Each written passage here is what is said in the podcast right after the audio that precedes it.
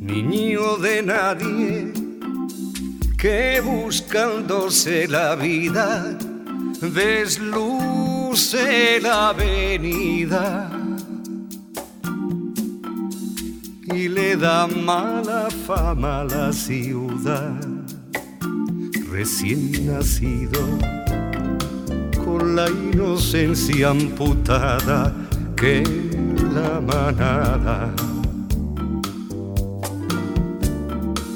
redime su pecado de existir. Niño sin niño, indefenso y asustado, que aprende a fuerza de palo, como las bestias a sobrevivir. Fragmento de la canción Niño Silvestre de Joan Manuel Serrat. Lustrabotas y rateros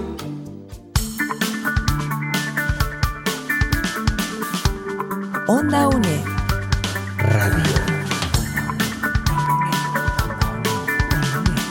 Imagen y sonido, hasta donde estés.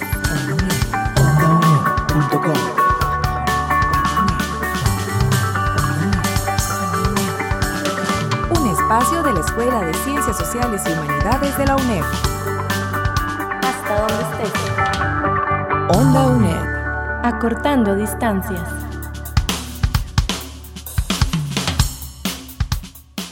Hola, te damos la bienvenida a un nuevo programa de Cátedras sin Fronteras.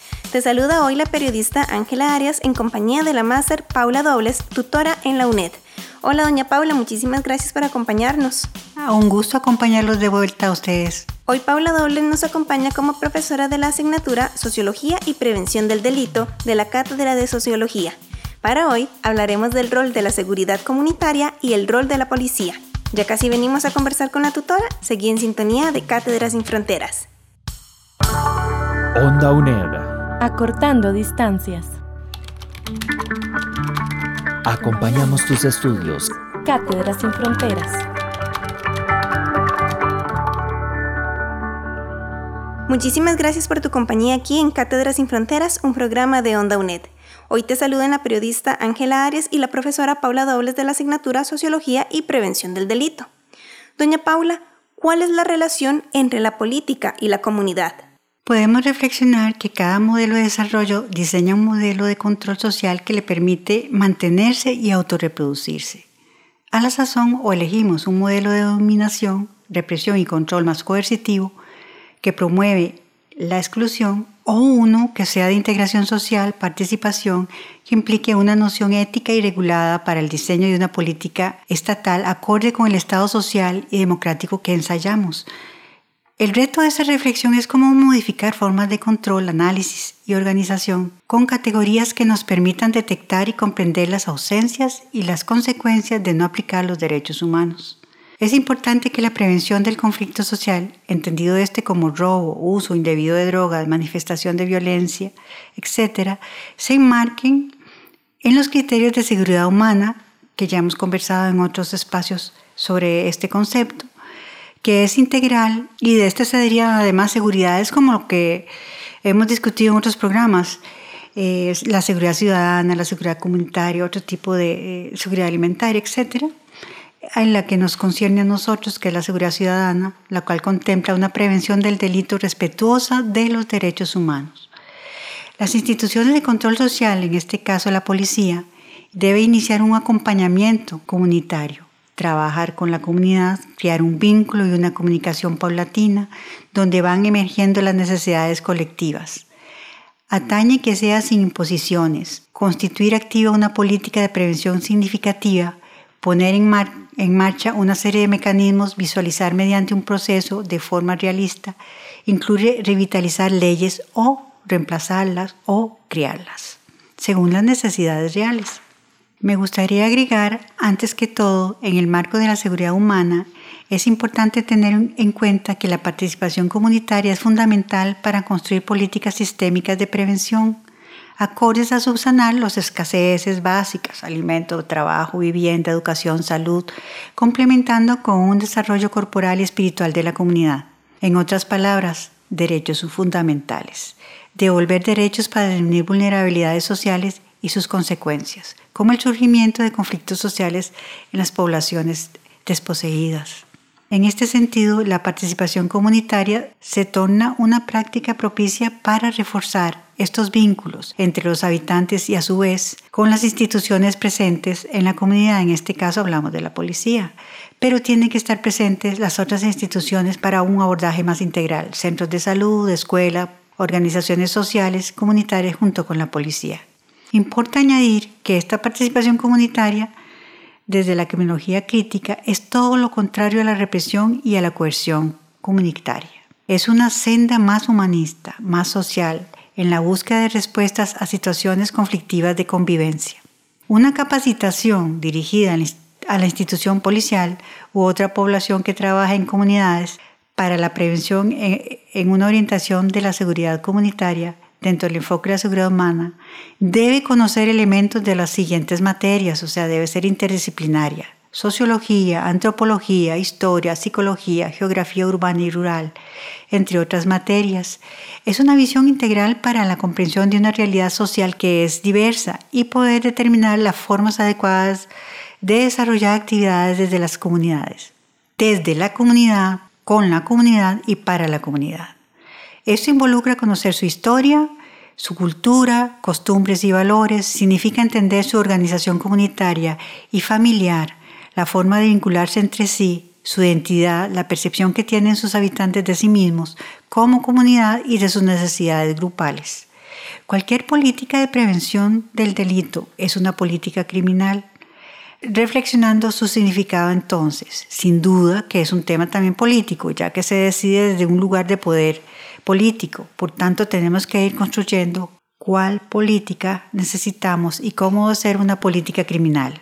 Una distinción entre una política criminal en un Estado totalitario y una política criminal en un Estado democrático. Reflexionando finalmente en un deber ser que debe prever una política criminal tomando en cuenta un país como Costa Rica que se asume garantista y democrático en el marco del diseño o la proyección de una política criminal la cual debe contemplar elementos de la interdisciplina desde políticas sociológicas, como ya los dije, antropológicas, históricas, etc., dentro de los principios éticos y morales. Vamos a hacer una pausa y ya regresamos aquí en Cátedra sin Fronteras. No hay, no hay dos fuegos iguales. Es un niño grandote Abriendo libros. Los amorosos son los insaciables, se van llorando. En Onda UNED. Que puede contar conmigo. El nuevo rol de la policía comunitaria es articularse dentro de la estrategia de prevención del conflicto social y del delito, lo cual implica intervenir sobre las situaciones de violencia y conflicto con la ley reduce la vulnerabilidad que implica la violación de derechos humanos y coadyuva a recrear estrategias de supervivencia que aumentan las oportunidades de comportamientos en el marco normativo. Estas acciones requieren la participación de la comunidad y la policía comunitaria y constituyen un recurso de protección a las poblaciones más vulnerables, disminuyen los índices de violencia y preservan la seguridad de los habitantes de la comunidad tomado del artículo Seguridad Comunitaria y el rol de la policía, escrito por la tutora y publicado en el volumen 20, número 1 de la Revista Latinoamericana de Derechos Humanos de la Universidad Nacional de Costa Rica. Onda UNED. Acortando distancias. Muchísimas gracias por tu compañía aquí en Cátedras sin Fronteras, un programa de Onda UNED. Seguimos conversando con Paula Dobles, profesora de la asignatura Sociología y Prevención del Delito. ¿Cómo sería la propuesta metodológica para formación en intervención comunitaria para funcionarios públicos como la policía? Esta formación debe tener un enfoque de seguridad comunitaria para de esta forma conocer y emprender la gestión comunitaria. Esta se hace por medio de la planificación e intervención y sus modalidades. Se inicia con la realización de un diagnóstico de vulnerabilidad para la determinación del riesgo en determinadas comunidades, Contribuye este diagnóstico al desarrollo posterior de actividades de prevención del conflicto por medio de incentivar a la participación y educación para la autogestión finalmente. De forma sencilla podemos decir que por medio de un diagnóstico comunitario aprendemos de la población, de las comunidades, se definen sus características, sus historias de vida, valores, costumbres, autopercepción e identidad, también las formas en que ellos comprenden su seguridad y la de su entorno y cuáles son sus necesidades respecto a esto.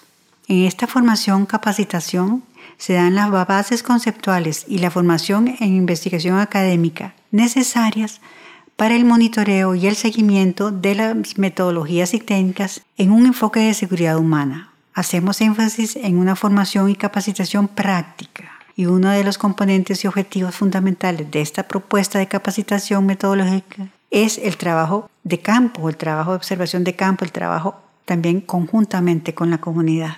Se trata de un análisis diferente y más amplio que contribuye, en definitiva, a una política social criminológica basada en el principio de intervención mínima, o sea, que lleve a una política criminológica de una intervención mínima, que no reduzca la política criminal a la penal en última instancia y permita rescatar las experiencias que se basan en el estricto cumplimiento de los derechos humanos.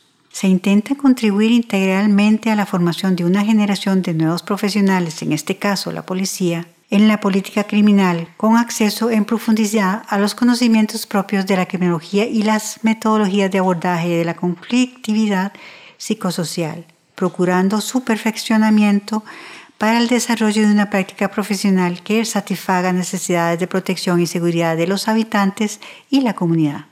Se estimula la capacidad crítica ante las nuevas problemáticas planteadas por las nuevas formas de criminalización en el sistema de control social. En definitiva, con esta formación se pretende lograr la transferencia de conocimiento que permita realizar acciones de prevención del conflicto social a través de la aplicación de métodos y técnicas de intervención sociocomunitarias y que a su vez facilite introducirse en los modelos éticos para consolidar una política social integral sustentada en los derechos humanos, articulada con los lineamientos nacionales e internacionales, la Declaración Universal de Derechos Humanos, la Convención sobre los Derechos del Niño, etc., a través de hacer efectiva y vigente a través de la práctica profesional.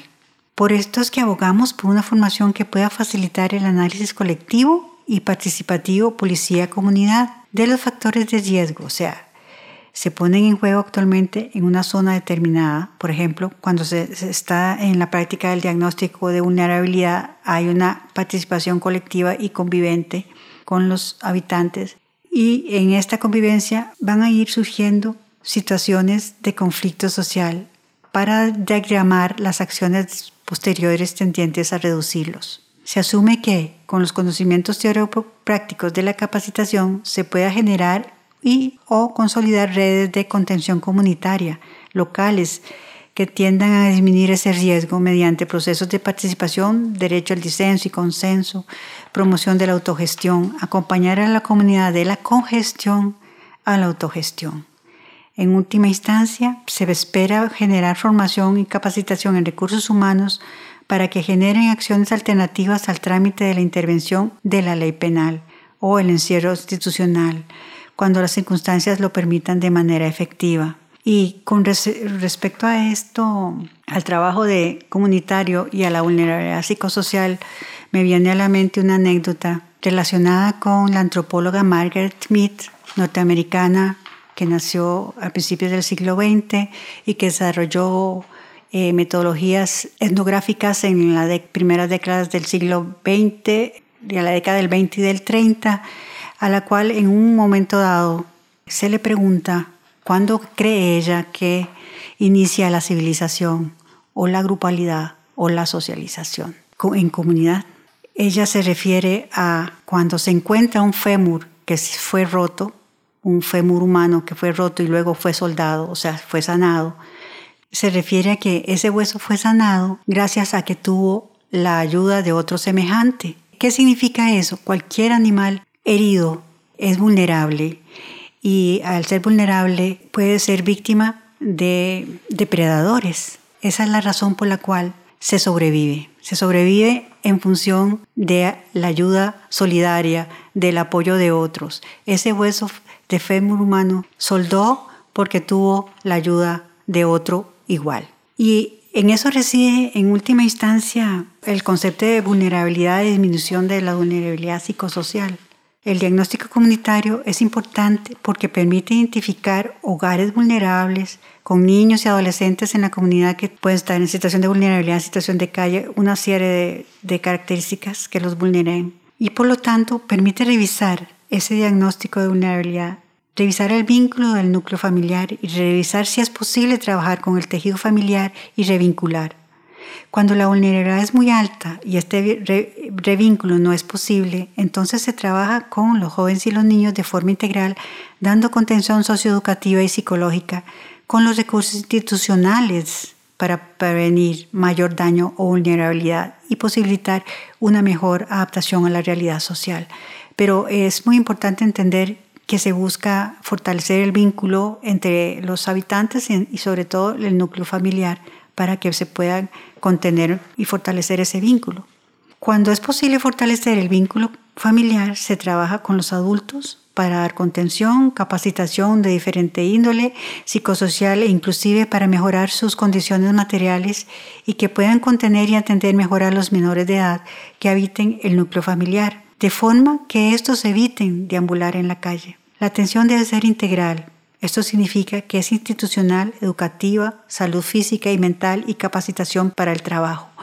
Y la esencia de la seguridad comunitaria son devolver derechos fundamentales para la contención de sus habitantes y disminuir vulnerabilidades. Y en tanto se disminuyen las vulnerabilidades psicosociales, se disminuye la posibilidad de entrar en conflicto social, que entonces tengamos que utilizar una política criminal de tipo penal. Vamos a hacer una pausa y ya regresamos aquí en Cátedras sin Fronteras. No hay, no hay dos fuegos igual. Es un niño grandote. Abriendo libros. Los amorosos son los insaciables, se van llorando. En Onda UNED.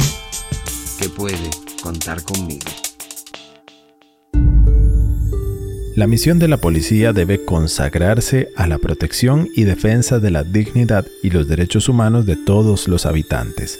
Su presencia y acciones estarán dirigidas a respetar, a garantizar y en cierta medida a restituir los derechos tutelados por la ley fundamental y los tratados internacionales.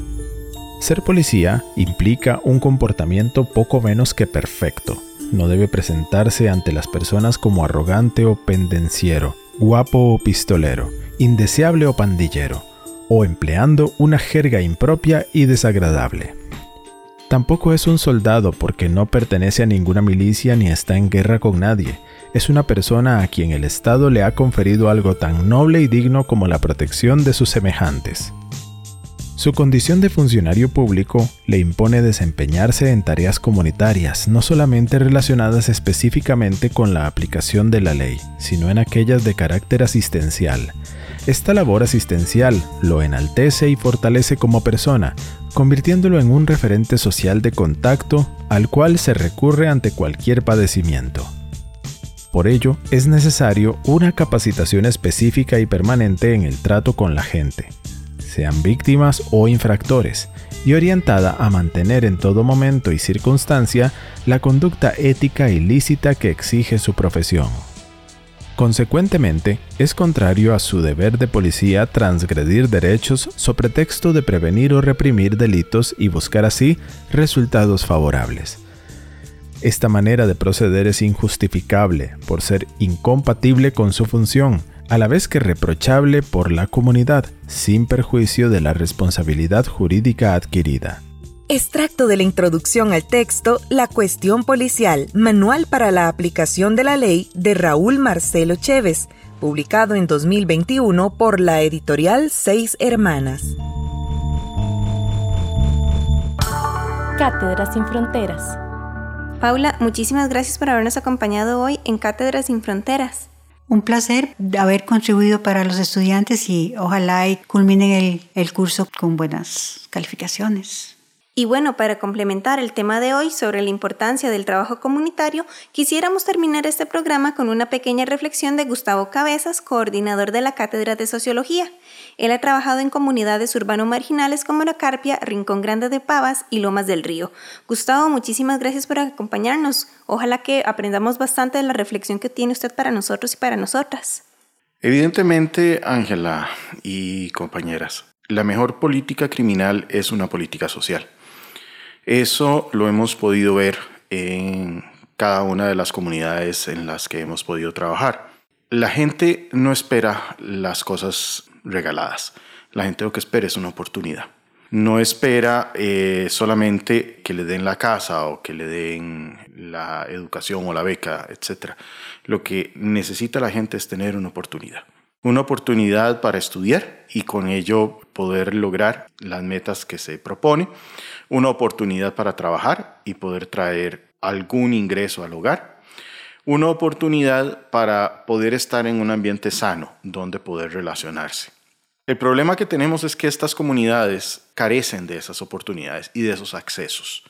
En el caso de las comunidades en las que he podido trabajar, no han sido organizaciones del Estado, sino que han sido ONGs quienes aportan esas oportunidades. Lo más reciente es en la comunidad de la Carpio, que es una comunidad en la que, como cualquier otra comunidad, tiene sus bandas organizadas. Sin embargo, uno cuando llega en la mañana ve esas filas enormes de personas listas para ir a trabajar. Entre las seis, seis y media, incluso las siete, uno ve la gente tratando de ir a trabajar. Eso habla de una comunidad que es empeñosa y es una comunidad que emprende. Con las pandillas y con las bandas probablemente no podamos hacer nada. Sin embargo, las ONGs como Fútbol por la Vida de la Iglesia Luterana en la Carpio, pero también los grupos musicales de bandas en donde se les enseña música clásica, aprender a tocar el violín, el violoncello, trompeta, clarinete. A estos niños hacen un cambio a nivel radical. El darles oportunidad para que puedan estudiar en, el INA o que puedan asistir a la educación superior, eso los cambia completamente. Lo vemos en artículos de periódico, lo vemos en revistas, como individuos de la comunidad de la Carpio terminan siendo profesionales que cambian su comunidad. De hecho, muchos de estos jóvenes han logrado hacer una asociación que es, digamos, la que existe actualmente, se llama Profesionales Amigos de Carpio. Y son personas que crecieron en la Carpio desde niños, viendo toda la miseria y sus papás tratando de defender el rancho en el que vivían, pero conforme fueron creciendo y fueron ingresando y teniendo acceso a la educación superior, a la salud, a la educación pública, a la educación técnica y sobre todo a lugares sanos donde poder crecer, logran sus metas. De ahí la importancia de que los cuerpos policiales también puedan tomar en cuenta de que existen estas organizaciones y que en cooperación se pueden evitar o neutralizar a las bandas arrancándoles miembros, número uno, que pueden volverse individuos profesionales, pero además de mantenerlas controladas, por ejemplo, en la venta minorista de, drogas o de alcohol en bares clandestinos sin patente. Aquí la acción de la municipalidad es clave y de los cuerpos policiales de la municipalidad, porque por lo general los cuerpos policiales son cuerpos represivos. Evidentemente hay que generar represión. No podemos dejar que estas bandas tomen el control de la comunidad. Entonces, sí es importante la represión. Sin embargo, es evidente de que en muchas de estas comunidades las acciones municipales muchas veces brillan por su ausencia. Cuando Rincón Grande empezó a crecer en los años 90, eran las iglesias evangélicas y algunos otros ONGs las que prácticamente mantenían la paz social dentro de la comunidad. La municipalidad se negaba a considerar la comunidad como si fuera un área poblada eh, oficial. Para ellos eran unos terrenos de invasión Entonces, como era una invasión, la municipalidad nunca se preocupó por mantener sus lazos con la comunidad. Y uno no puede detener a las personas. Llegó luego en la administración Arias todo lo que eran los bonos de vivienda y hubo una oportunidad política para, con la promesa de las 80 mil viviendas, construir un montón de casas de bien social en Lomas del Río y Rincón Grande, generando una serie de pequeños barrios de gente obrera en el lugar. Pero, ¿qué fue lo que pasó? A diferencia de Carpio, que sí hubo una acción municipal desde el inicio, desde la fundación de la comunidad, en el caso de Rincón Grande no fue así. Rincón Grande fue teniendo un colegio o una casa de estudios secundarios hasta el año 2000. Igualmente, no hubo casetillas de la policía o cuarteles hasta más o menos esa misma época. Las calles en los 90 seguían siendo de barro, solo había una carretera de un sentido para ir y para venir ahí en Lomas. Sin embargo, esto fue cambiando conforme fue pasando el tiempo. De nuevo, una buena política criminal es una excelente política social. En el momento en el que hay acceso a oportunidades, se les quita a eh, las bandas organizadas miembros, se les quita, se les secciona la oportunidad de poder reclutar personas para el narcomenudeo. Se da la posibilidad de que estas personas puedan acceder a salud, educación y lugares seguros para poder recrearse. En una encuesta que hubo sobre las maras en El Salvador, esta encuesta mencionaba que la mayor parte de las personas que integraban una mara lo hacían porque estaban aburridos.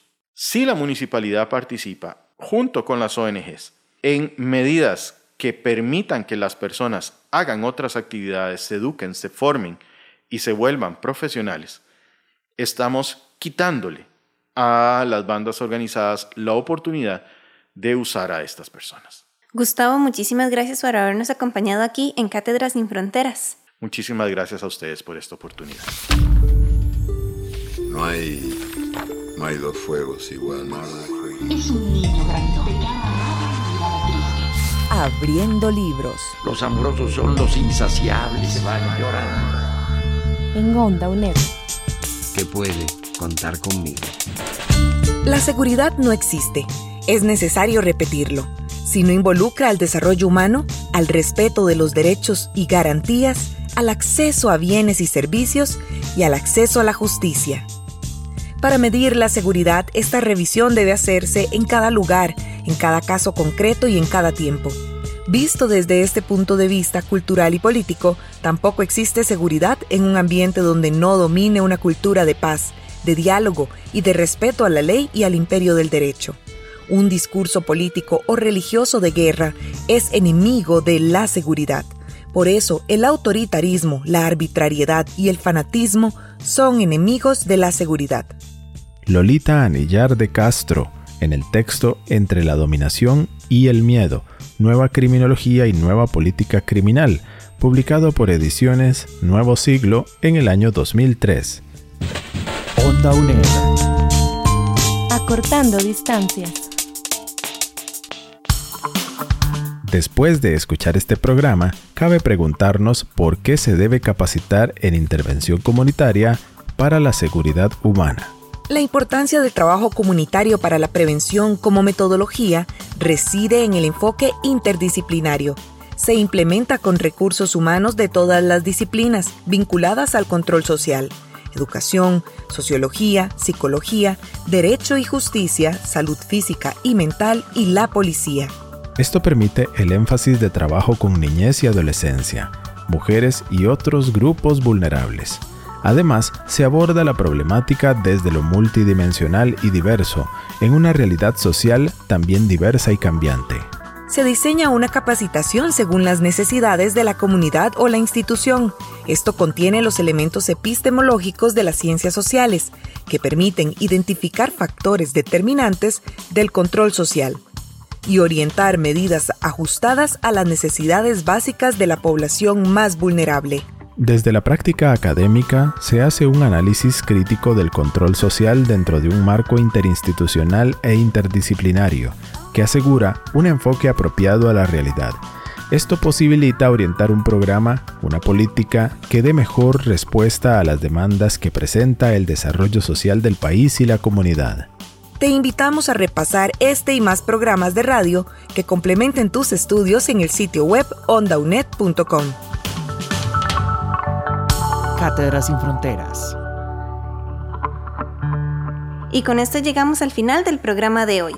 Esa producción fue posible gracias al apoyo de Paula Dobles en producción y como especialista de contenido, con el apoyo del máster Gustavo Cabezas en producción, Diana Bokenford y José Navarro en locución, Ángela Arias en grabación, edición y montaje. Muchísimas gracias por tu sintonía. Te esperamos en el próximo programa de Onda UNED. Acompañamos tus estudios. Cátedras sin Fronteras.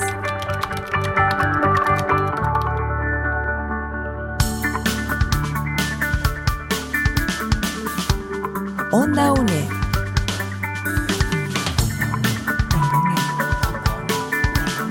Imagen y sonido.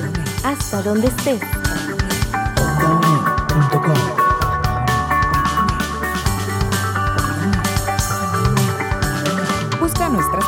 En ondaunet.com y seguinos en redes sociales.